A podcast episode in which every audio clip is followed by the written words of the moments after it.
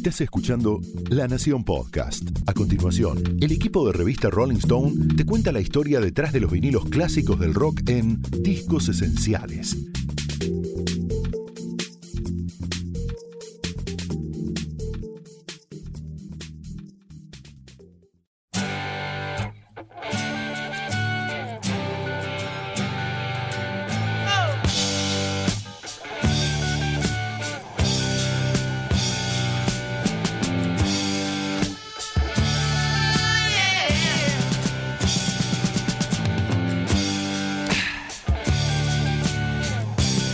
Más allá de lo que puedan creer algunos fans, la verdad es que ningún disco puede cambiar el mundo.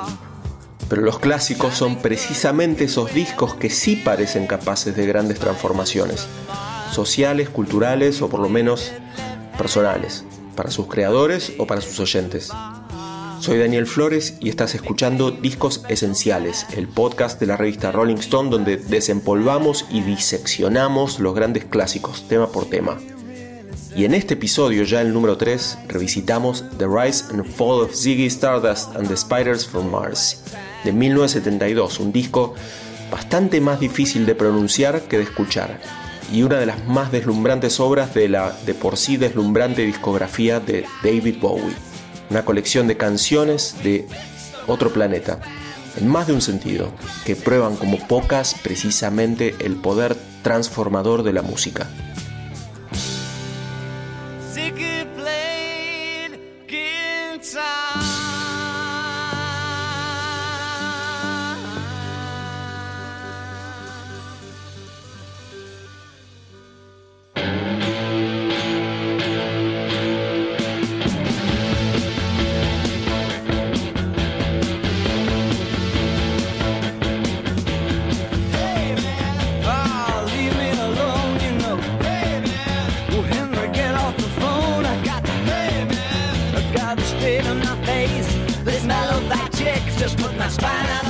Ascenso y la caída de Sea Stardust y las arañas de Marte.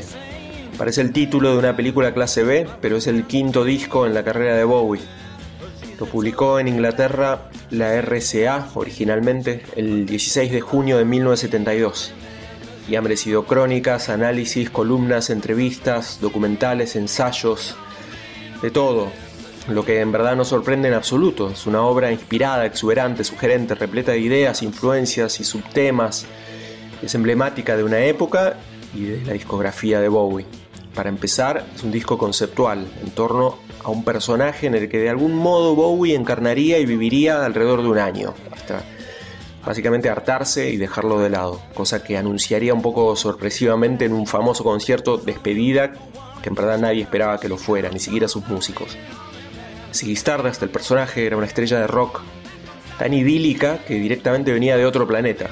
Bueno, como Bowie, dirán algunos fans, pero con algo de Mesías también, en el sentido de un salvador de un planeta Tierra en peligro, al que le queda poco tiempo, pero también con el final trágico de un Cristo rockero extraterrestre víctima de sí mismo y también del negocio del espectáculo.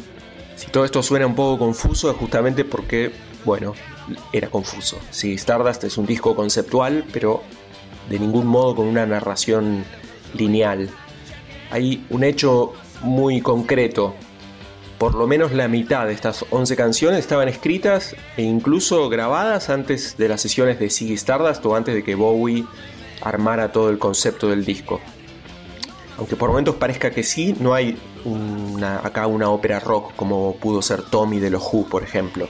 La figura de Ziggy y su aventura en el planeta Tierra es tan ambigua como precisamente a Bowie le gustaba jugar y mostrarse en esos años de explosión glam en el rock británico, donde él fue protagonista y también un poco apropiador, un poco musa y un poco vampiro.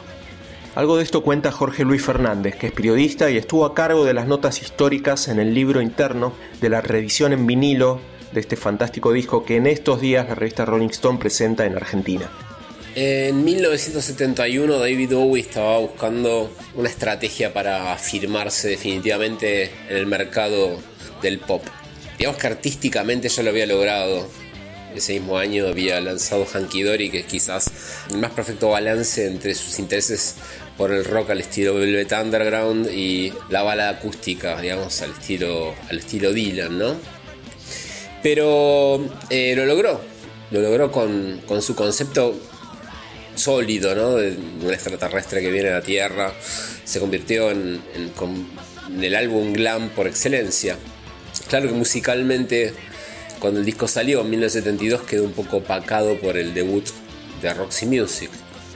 Eh, mucho más eh, salvaje y, mucho más descarado y mucho más vanguardista, ¿no? Y eso sin duda lo debió haber resentido Bowie, que trabajaría con Brian de Roxy Music unos 5 años más tarde aproximadamente, 4 o 5 años más tarde. Pero la verdad es que a la distancia, con el paso del tiempo, sí se mantiene realmente como, como un gran álbum pese a todo. Es quizá uno de los discos más frescos del rock con las canciones más redondas y en sentido creo que, sigue siendo el disco más interesante de Bowie, por lo menos en términos de rock, ¿no? Y en, términos de canción también. Es un producto genuino. Si no es el mejor disco de David Bowie, es algo que se le parece.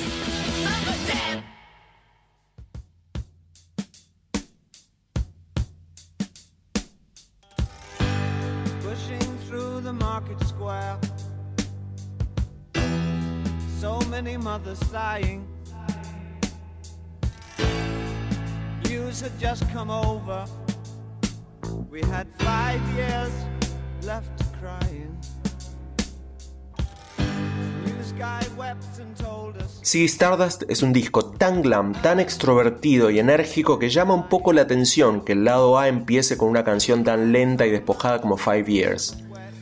Con esa línea tan melancólica y expresiva como cuando dice Nunca pensé que habría tanta gente. Bowie pronuncia como mirando a la platea, desolado, medio encandilado ahí por un reflector. Es un tema con algo teatral, dramático. No podemos dejar de verlo a Bowie parado en el medio del escenario, como recién bajado de su plato volador, empezando a contar la fábula de Siggy y en una tierra al borde del apocalipsis, como si empezara un musical de Broadway en ese momento.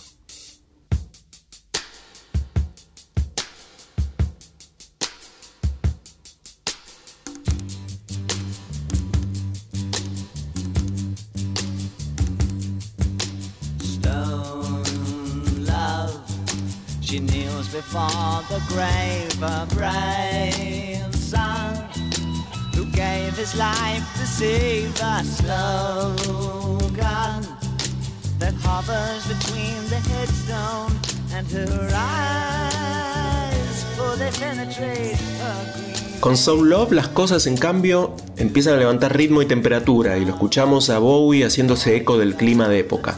Es el momentum de la escena glam rock en Inglaterra con bandas como T-Rex sobre todo, y Mott the Hoople y Gary Glitter, y también con Iggy Pop y Lou Reed del otro lado del Atlántico en Estados Unidos.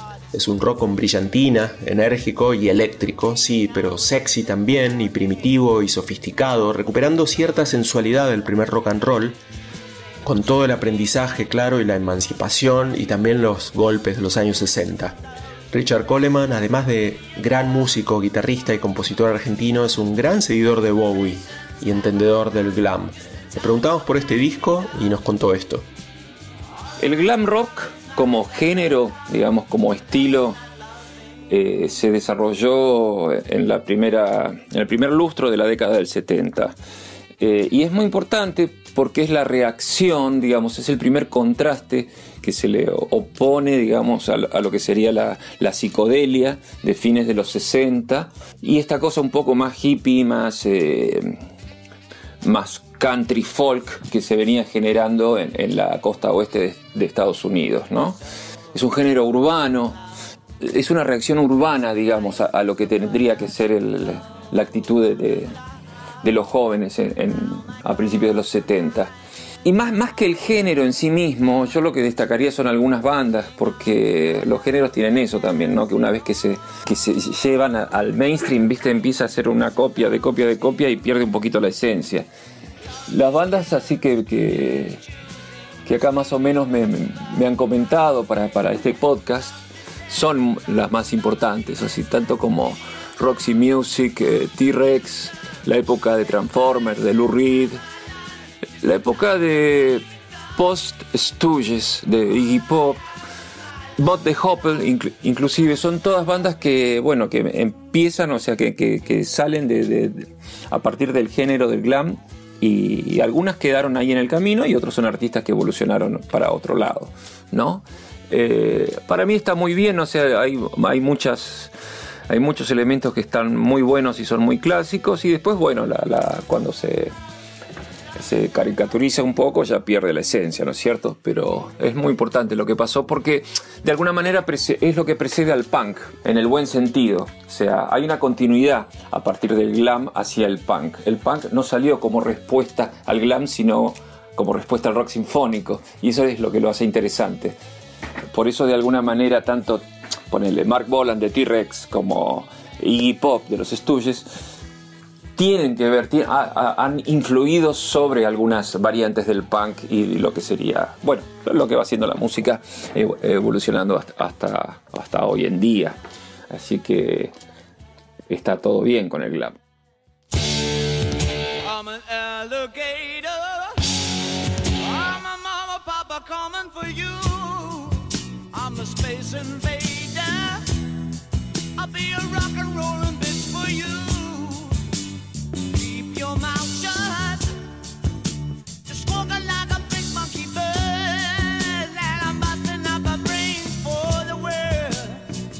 El tercer tema del lado A de Ziggy Stardust es uno de los más memorables. Es un tema central en la pseudo narrativa del disco. Pero sin embargo es uno de esos temas que, decíamos, Bowie ya tenía escritos y grabados de un poco antes, con una muy efímera banda llamada Arnold Corns. Para el periodista Jorge Luis Fernández, como para muchos, es el momento más alto del disco. Mi canción favorita es Moon Age Daydream, que es como un híbrido, ¿no? El sueño diurno del ara lunar, algo que refleja la sexualidad ambigua de sí, del propio Bowie, y mix de ideas de, las, de William Burroughs, de la ciencia ficción clásica, típicas alusiones del rock, en el inicio ya, ¿no? Soy un reptil, soy mamá y papá yéndote a buscar. Y después las frases como mirame con tu ojo eléctrico, nena, apunta con tu pistola de rayos a mi cabeza juntemos nuestras caras, estremezcámonos en un sueño de la lunar. Y después el solo ¿no? final de Ronson, mejor, su mejor solo para mí, entre efectos de sonidos espaciales, le da como un dramatismo, una ascensión, una sensación cósmica, ¿no? Me pregunto si Rutger Hauer eh, habrá tenido en cuenta este clásico cuando hizo el soliloquio final de Roy Batty en Blade Runner. Moonage Daydream efectivamente es un tema épico, ya no solo porque cuente la historia de una estrella de rock extraterrestre, sino porque representa a lo que sonaría una estrella de rock extraterrestre. Y como Jorge Luis Fernández, también Richard Coleman piensa que es la mejor canción del disco. Y el disco Sigue Stardust and the Spider from Mars es, es una obra conceptual prácticamente, es un disco que hay que, que hay que escuchar entero, porque te lleva a un, a un lugar y a un momento que así ficcional, el que ha inventado Bowie para, para sostener esta obra, que es, muy interesante y ya te digo, requiere de, de la escucha del álbum completo para entender cuál es la historia, de qué va esta historia. Hay un tema, hay un tema que a mí me, me gusta especialmente, yo, y te diría que es el favorito porque es el que más me, el que no deja de emocionarme. Cada vez que lo escucho, hace 30 años por lo menos, eh, es una canción que me pone la piel de gallina, que se llama Moon Age Daydream, es la tercera canción del álbum. Especialmente todo lo que es la, salida de la canción, ¿no? el outro, eh, entre el solo de, Mick Ronson y, los coros, a mí me, llevan a un lugar que es, que es increíble, ¿no? que, que a esta altura de, de, la vida todavía me, emociona, pero es buenísimo y eso es lo que valoro tanto. Y no, y no es que me emocione porque me lleve a una época, ¿eh? ojo que no es una cuestión de nostalgia, sino que la canción en sí tiene esos valores. Es muy, muy, muy, muy grosso, loco.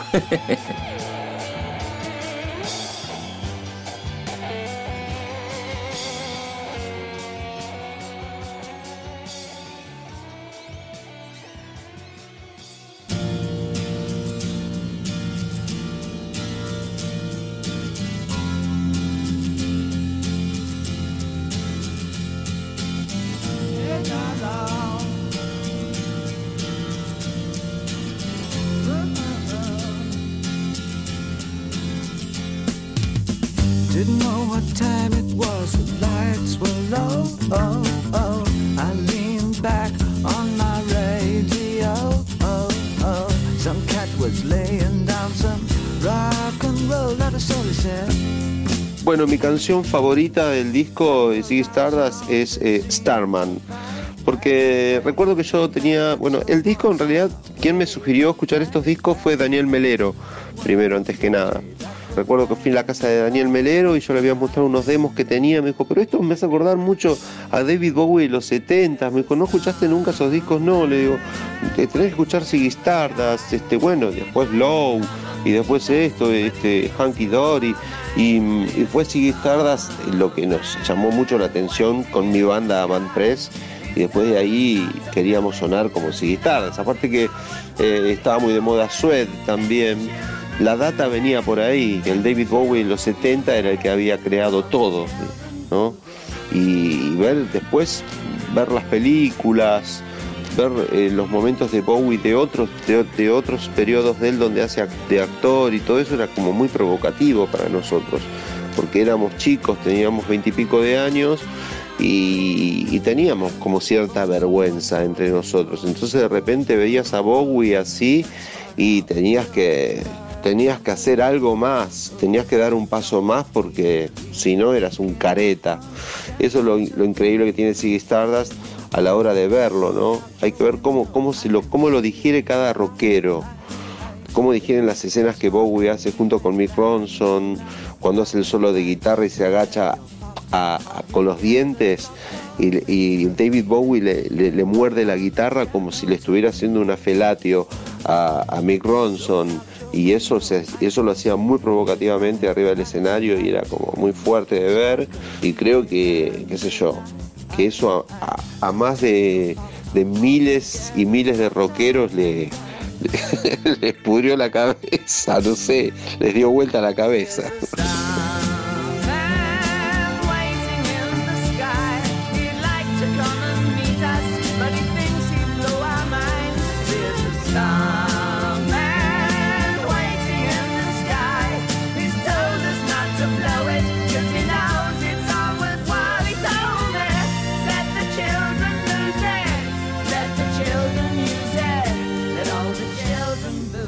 El que hablaba era Leo García y se refería a Starman, cuarto tema del lado A y otro de los muchos clásicos de Ziggy Stardust, donde otra vez cambia el punto de vista de la narrativa.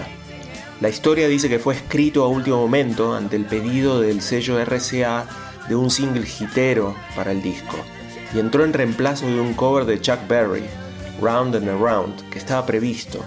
Es muy curioso, hoy suena rarísima la idea de que haya en este disco un tema de Chuck Berry, así de terrenal. Como Leo García, también Barbie Recanati, ex cantante y guitarrista de Utopians, elige Starman como su favorito dentro de este disco y prácticamente de toda la obra de Bowie. Bueno, por un lado, eh, sí, estás justo el disco eh, entero para mí es alucinante, que es algo que no me pasa tanto con Bowie. Como que eh, hay, discos de Bowie que sí me gustan por canciones. Y sí, Stardust es el único disco de Bowie que me gusta entero, que lo tengo en diferentes ediciones, que creo que es el disco que más me gusta de Bowie. Y la canción Starman tal vez es una de las canciones más conocidas de él y es como la más incorrecta para nombrar porque debería ser un poco más snob, pero la verdad es que es mi canción favorita, tanto del disco como creo que está en mi top 3 de canciones favoritas de Bowie. No sé, tiene una épica que no que tiene muy pocas canciones para mí en la historia. Es, un tema, eh, de hecho, cada vez que hay hasta una publicidad con la canción se me pone la piel de gallina hasta el día de hoy.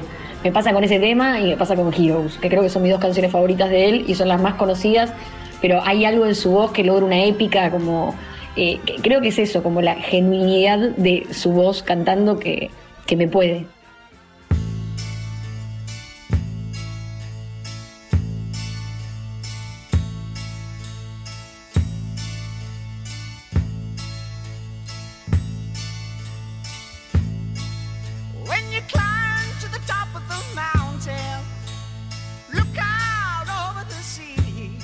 Lado A termina con It Easy, quizás la canción que suena más apartada del concepto de Ziggy y del glam.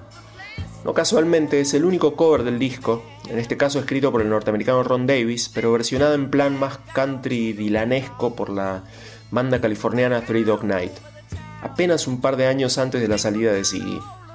La versión de Bowie, en cambio, suena bastante más en plan hard rock.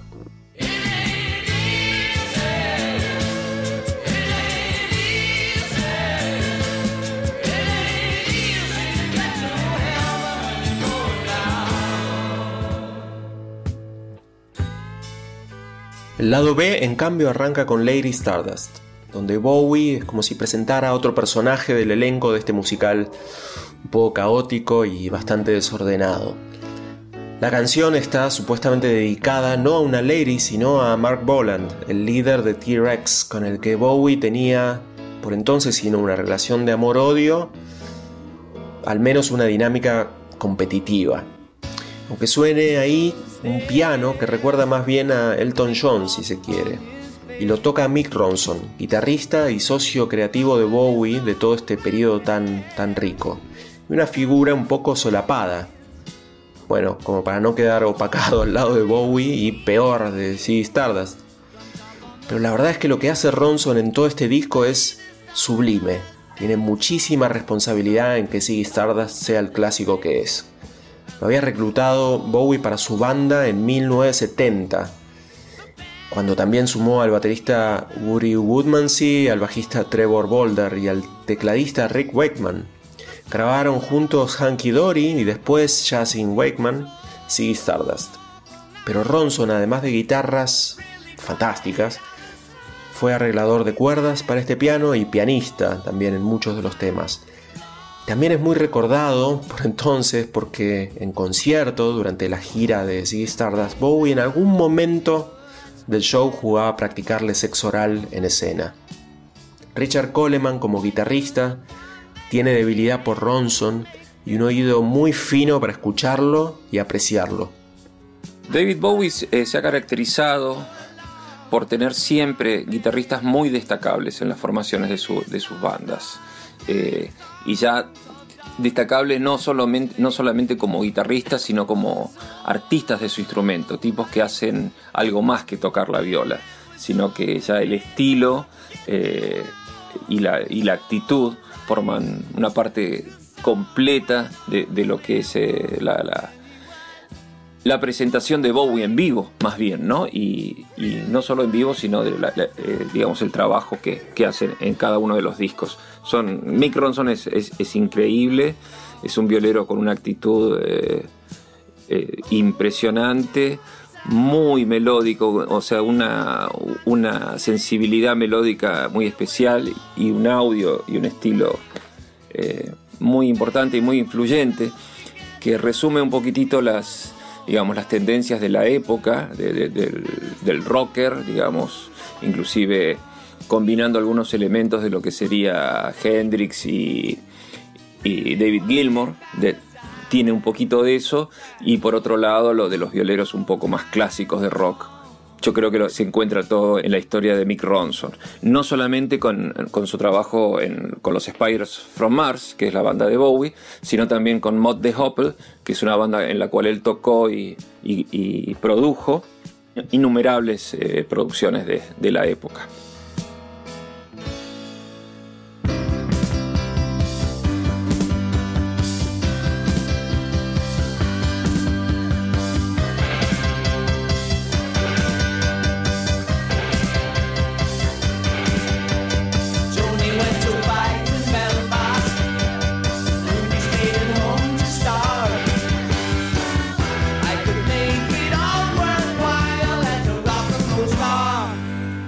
De Ziggy, Ronson seguiría con Bowie, grabaría dos discos más, Alar Insane y Pin-Ups. Y también trabajaría con él en la producción de Transformer de Lou Reed, nada menos, y en All the Young Dudes de Mott the Hoople, tema que si no escucharon recomendamos enfáticamente ir corriendo a escuchar en este mismo momento. A tal punto era cercano a Bowie Ronson que se casó con Susan Fassi, la estilista que trabajaba con su jefe musical en ese tiempo pero murió jovencísimo de cáncer en 1993, tenía solo 46 años, un gran, gran músico. El trabajo de Ronson es notable también en los temas que siguen, siguiendo este orden de Ziggy Stardust. Star y Hang On To Yourself. Otras dos piezas bien, bien glam. La segunda, en verdad, suena prácticamente como un tema de Slider, el disco de T-Rex, que sale casi al mismo tiempo de, que Ziggy y sería muy comparado con el trabajo de Bowie.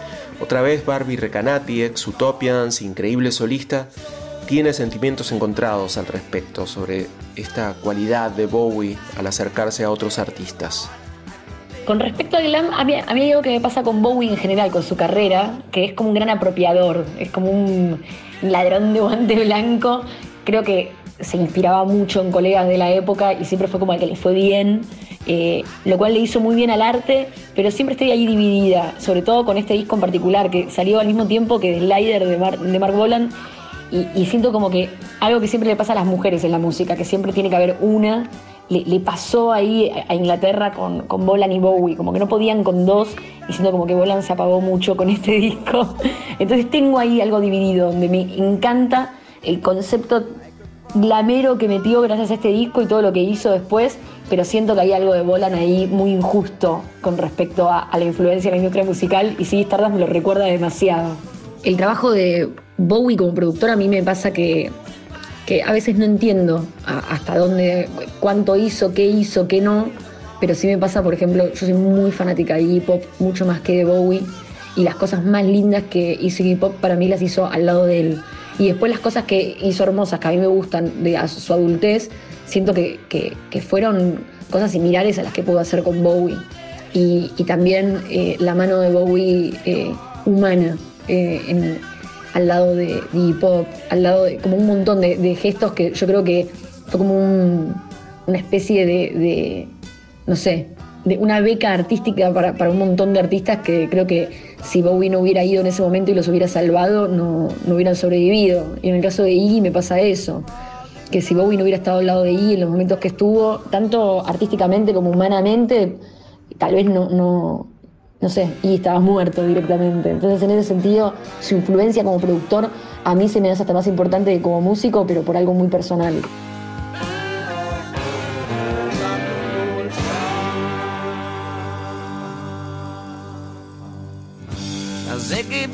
Guitar, jamming good with Weird and Gilly and the spiders from Mars. He played it left hand, but made it too far. Became the special man. Personalmente siempre me llamó mucho la atención de este disco el que terminara con una secuencia de tres temas que podrían ser los tres primeros en verdad. Y son Ziggy Stardust, Suffragette City y Rock and Roll Suicide. Ziggy Stardust, bueno, no por nada lleva el título del disco y menciona en su letra a los Spiders from Mars desde un punto de vista aparentemente de un integrante de la banda que describe a Ziggy, barra Bowie podríamos decir, como alguien que hace el amor con su ego y que toca muy bien la guitarra.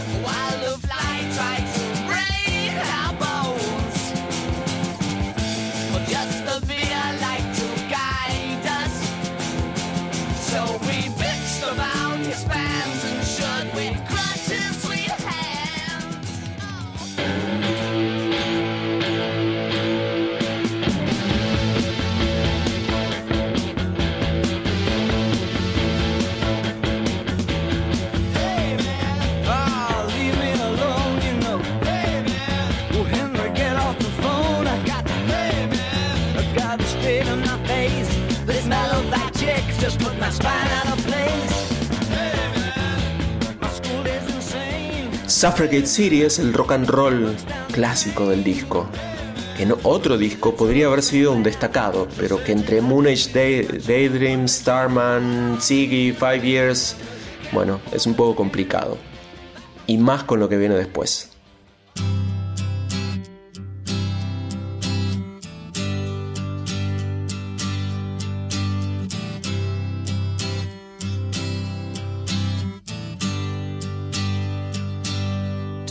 Takes a cigarette, puts it in your mouth. You pull on your finger, then another finger, then cigarette. The water wall is calling, it lingers, then you forget.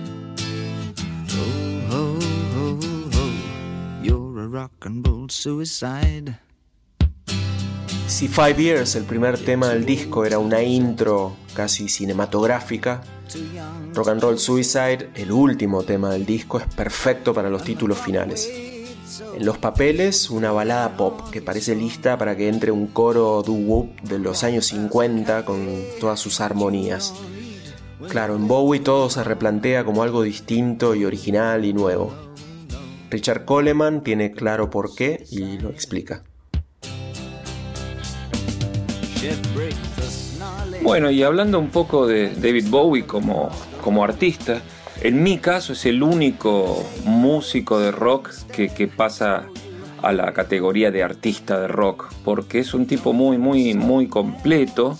Eh, y la influencia de él no, no, no, ha sido solamente a través de sus diferentes. de la evolución de su estilo musical, sino que también en cada movida de estilo conllevaba también una, modificación y una renovación de personajes, o sea, el tipo inventó de alguna manera lo que es el personaje del artista del rock, la diferente personalidad que, iba, iba copando en la, medida que iba iniciando diferentes proyectos. Por eso es tan importante la, idea de Ziggy Stardust como un personaje eh, dentro de toda la, la, historia de la carrera de David Bowie. Es, una parte muy importante, una, es, como una autorreferencia a la estrella de rock que Bowie hace y, y bueno, que tiene que ver mucho con, el periodo del glam, ¿no? O sea, es, básicamente el, estereotipo, el cliché del star rock del, del glam. Eh, más allá de eso, bueno, la, influencia y la evolución de David Bowie, ya te decía, es, lo es el único artista que, pude escuchar durante toda mi vida, desde que lo descubrí a los 15 años hasta que nos dejó hace unos años atrás. Rock and Roll Suicide fue el último tema que David Bowie tocó antes de matar a Ziggy. Había girado con los Spiders from Mars presentando el disco durante 18 meses, entre 1972 y el 73. El 3 de julio del 73 dio su último concierto en el Teatro Hammersmith Orion de Londres. Michael Gilmore reconstruyó esa noche para la revista Rolling Stone con estas palabras. Cientos de personas se reunieron en el teatro. Muchos eran seguidores de Bowie, se vestían como Bowie, con ropas audaces y glamorosas, se cortaban y tenían el pelo para replicar su melena roja, se hacían más pálidas las caras, se pitaban los ojos con brillantina. Aunque dos años atrás pocos sabían quién era David Bowie. Aunque él venía cantando y tocando rock and roll desde el 62 y haciendo discos pintorescos y excéntricos desde el 67, pero sin recibir demasiada atención. Pero esa noche, de nuevo, David Bowie iba a desarmar a Ziggy Stardust. Años más tarde dijo, no podía decidir si yo escribía a los personajes o si los personajes me escribían a mí, o si éramos la misma cosa. Tenía miedo de que esta confusión lo llevara a la locura. Cuando saliera de Lorion, aquella noche su plan era dejar atrás a Ziggy Stardust, pero también conseguiría una hazaña, la más importante de su vida. Les había dado un modelo a millones que nunca antes habían sido acogidos por un héroe de la cultura popular. Había ayudado a otros a liberarse, aunque él mismo no lo había conseguido. Esa noche en el Hammersmith fue la última aventura. Quería que terminara, escribió Bowie años más tarde. Ya estaba componiendo para un proyecto diferente y estaba cansado de seguir, estaba agotado, me sentía miserable. Al final del recital, antes del bis de Rock and Roll Suicide, Bowie le habló a la gente. No solo es el último show de la gira, dijo, es el último que haremos. Chao, los amamos. El público quedó atónito, también los Spiders from Mars. Bowie había abandonado su alter ego y despedía a su banda al mismo tiempo, y todo en público.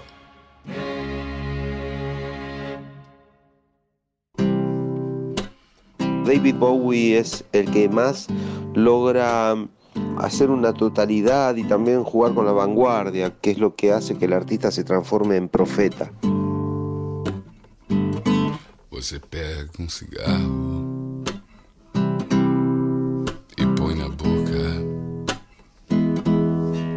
Esta versión de Rock and Roll Suicide es de Seu Georgie y pertenece a la banda de sonido de La vida acuática, la película de Wes Anderson de 2004. Y este episodio de Discos Esenciales contó con la producción de Fernando Fratantoni y fue editado por Leo Fernández y relatado por Daniel Flores. Hasta la próxima.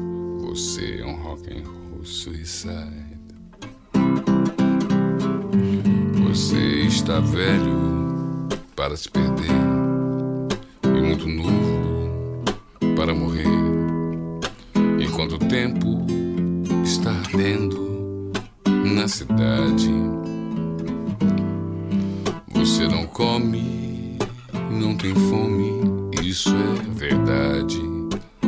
Oh, no, no, no, você é um rock and roll suicide. Você tem medo, mas avança o sinal. E não percebe que o sol apareceu. Enquanto pode se esconder na sua casa, você não vai ver que o que importa é que você não está só. Oh não, você não está só.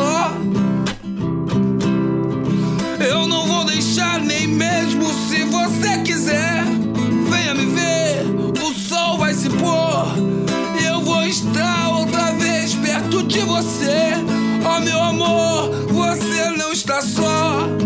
Estou aqui para te proteger. Vamos viver pelo nosso bem.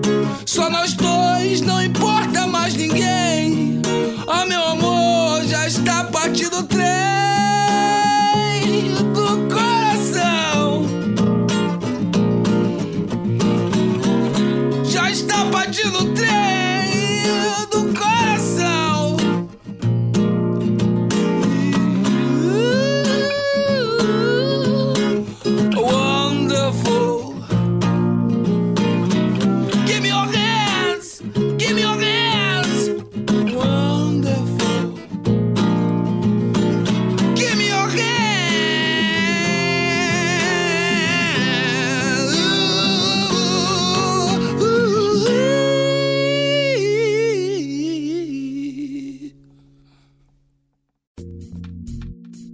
fue Discos Esenciales, un podcast exclusivo de La Nación. Escucha todos los programas de La Nación Podcast en www.lanacion.com.ar. Suscríbete para no perderte ningún episodio. Estamos en Spotify, Apple Podcast, Google Podcast y en tu reproductor de podcast favorito. Seguí escuchando La Nación Podcast.